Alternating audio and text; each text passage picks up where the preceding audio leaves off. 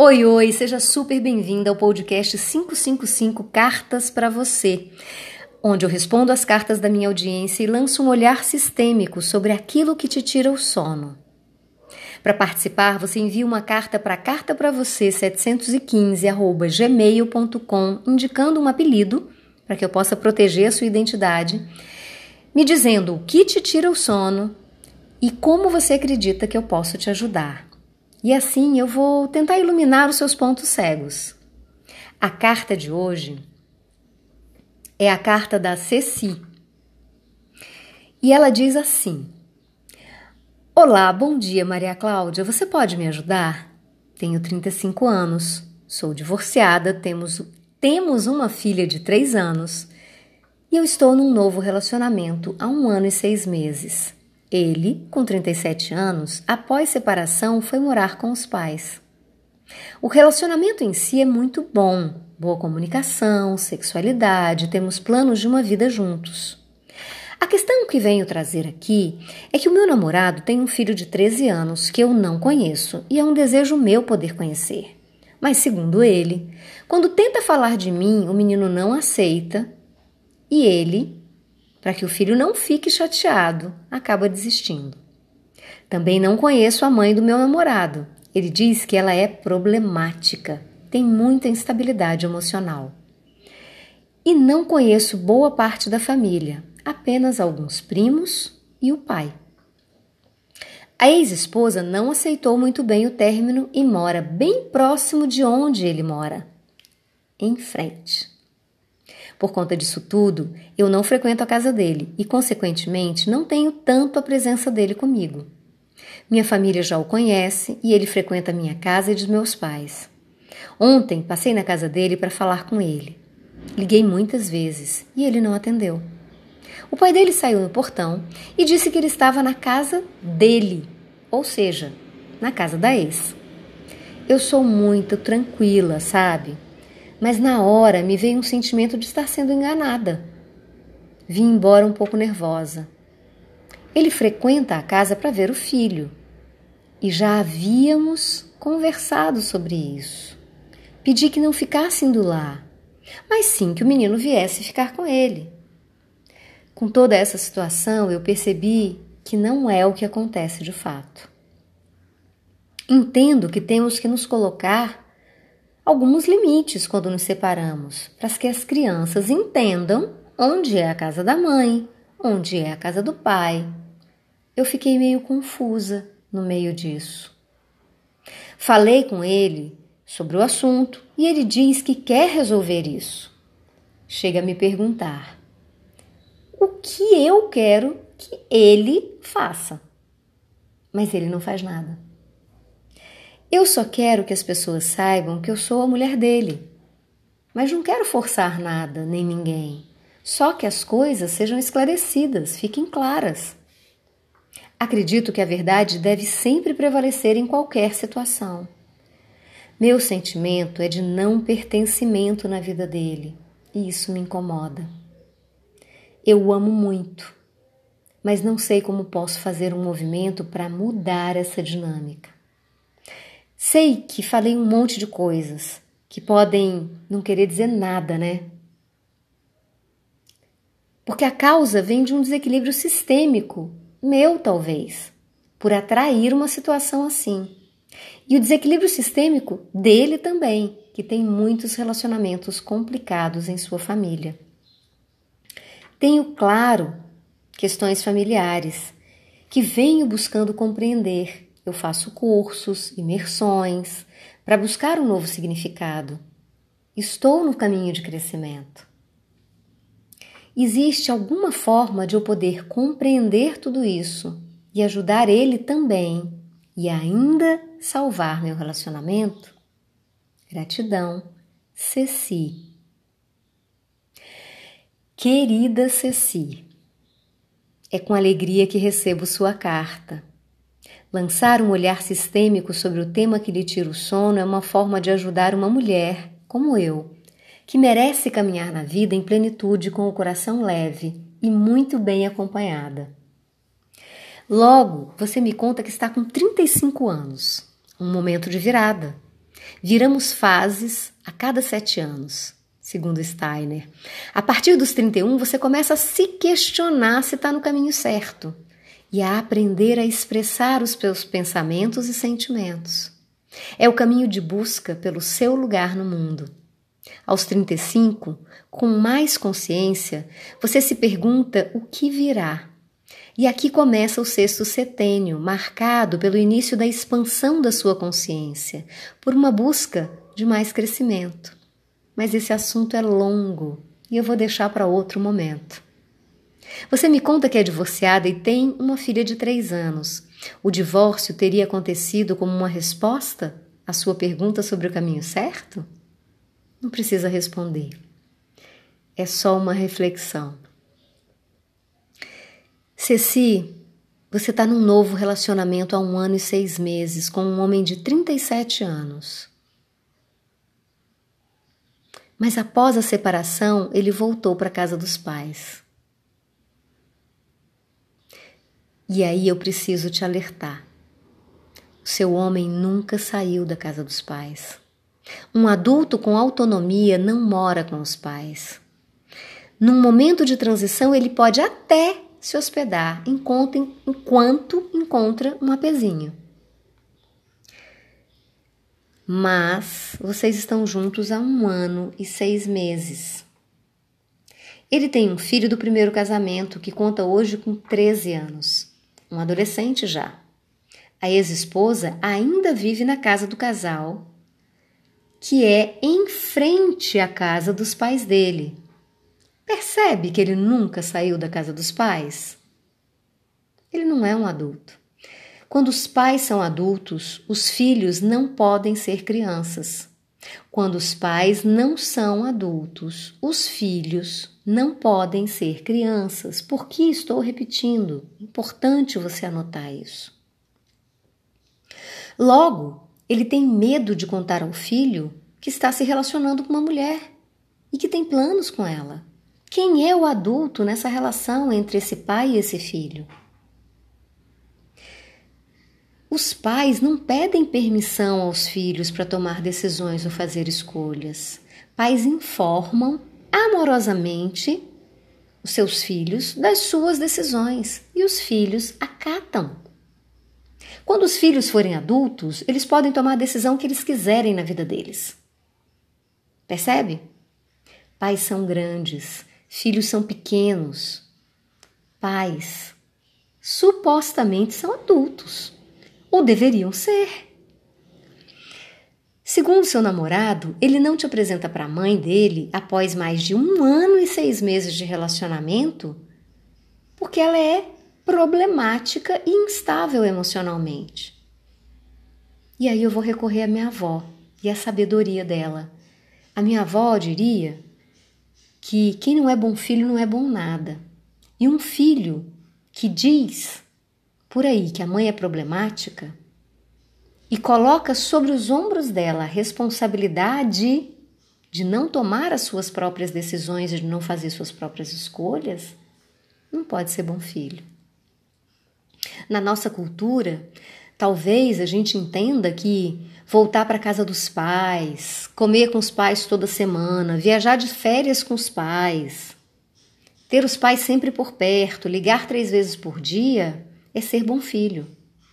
Ser bom filho é liberar os pais para que eles possam viver a própria vida. Agora que eles, filhos, já estão criados, para que essa mulher possa voltar a ser mulher em tempo integral, esposa em tempo integral, sem o peso da responsabilidade de fazer almoço para os filhos, sem o peso da responsabilidade de lavar a roupa dos filhos, adultos. Percebe? Talvez até você me dissesse, diante de tudo isso que eu estou te falando, que ele é ótimo filho. Ele voltou para casa dos pais. Quando ele, quando ele era casado, ele morava em frente. Não. Um bom filho libera os pais da responsabilidade tão logo ele se torna adulto. Isso é honrar os pais, isso é ser grato aos pais. Há muita desordem aqui.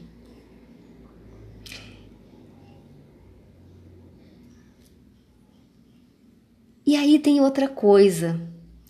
Você só conhece alguns primos e o pai. E eu fico curiosa. Qual é o papel da mulher nessa família? Algo a pensar. Algo a pensar. Querida, em sua carta você é muito clara. Você diz das suas intenções e age coerente com as suas intenções, em direção a elas.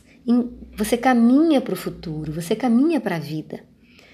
Você apresentou seus pais, ele frequenta a sua família. Não me parece que aconteça o mesmo do lado de lá. E aí é que eu te digo que a verdade está clara na sua carta. Basta ver com olhos de ver e ouvir com ouvidos de ouvir.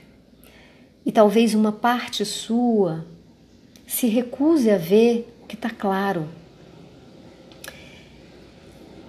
E talvez seja interessante a gente investigar que parte sua é essa. Qual é o ganho indireto que essa parte sua está tendo num relacionamento com um homem que não é adulto? E aí, esse homem quer que você diga o que ele deve fazer. Ora, numa relação entre adultos, cada um se responsabiliza por suas decisões que são tomadas em conjunto. Cada um se responsabiliza pela sua parte. Ele te coloca agora nessa relação num lugar de dizer a ele o que ele deve fazer. Portanto, ele não se responsabiliza. Percebe? Ele coloca sobre os seus ombros a responsabilidade. Ups! Sobre quem mais ele anda colocando a responsabilidade? Sobre a vida dele? A mãe, talvez? É uma pergunta retórica, alerta. Hum?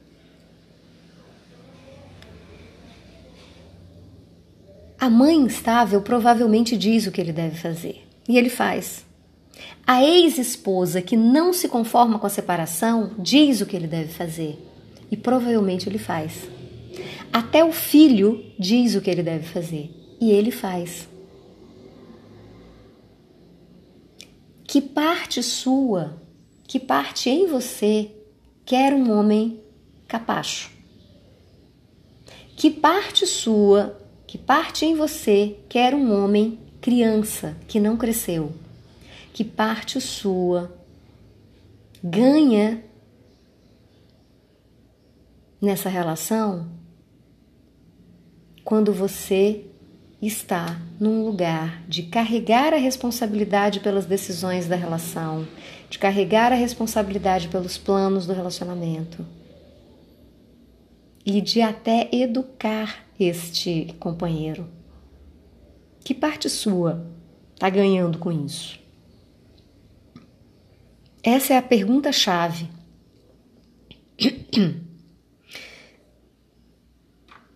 Você me disse muitas coisas em sua carta e elas são muito relevantes mesmo.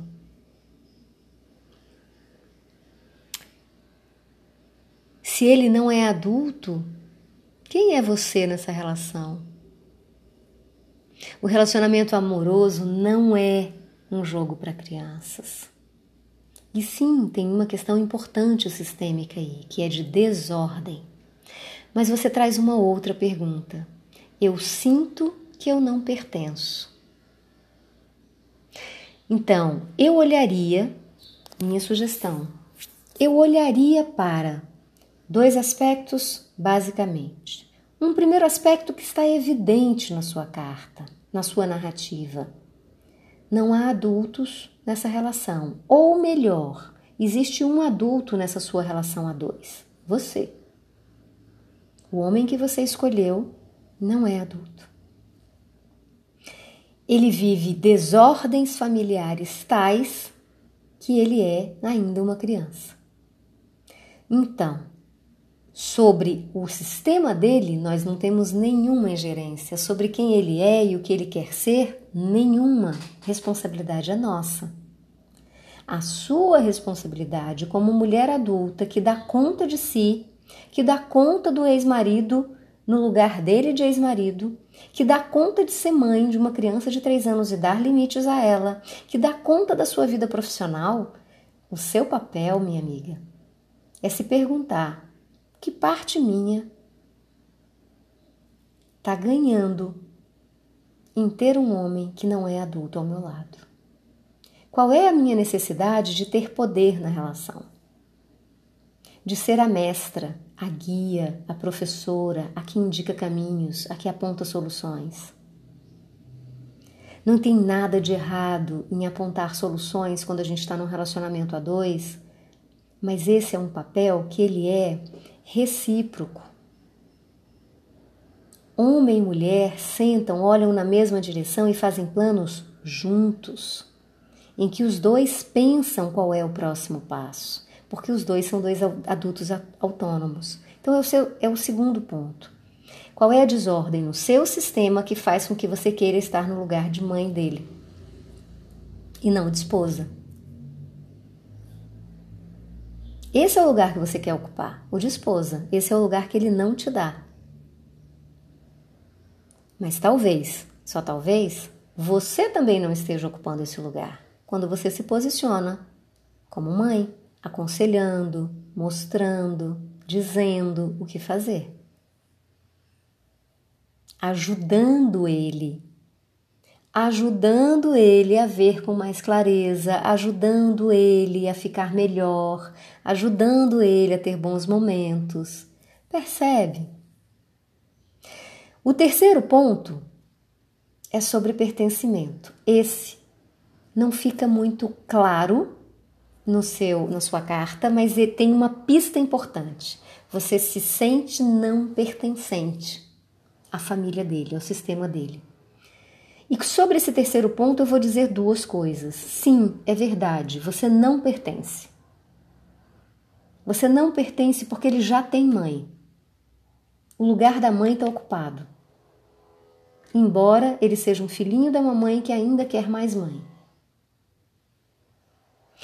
O segundo ponto é: